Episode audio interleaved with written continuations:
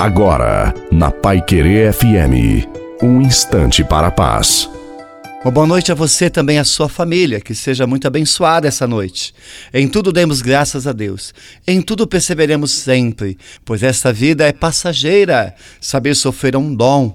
Da mesma forma como experimentamos dias felizes, vivenciemos também dias dolorosos.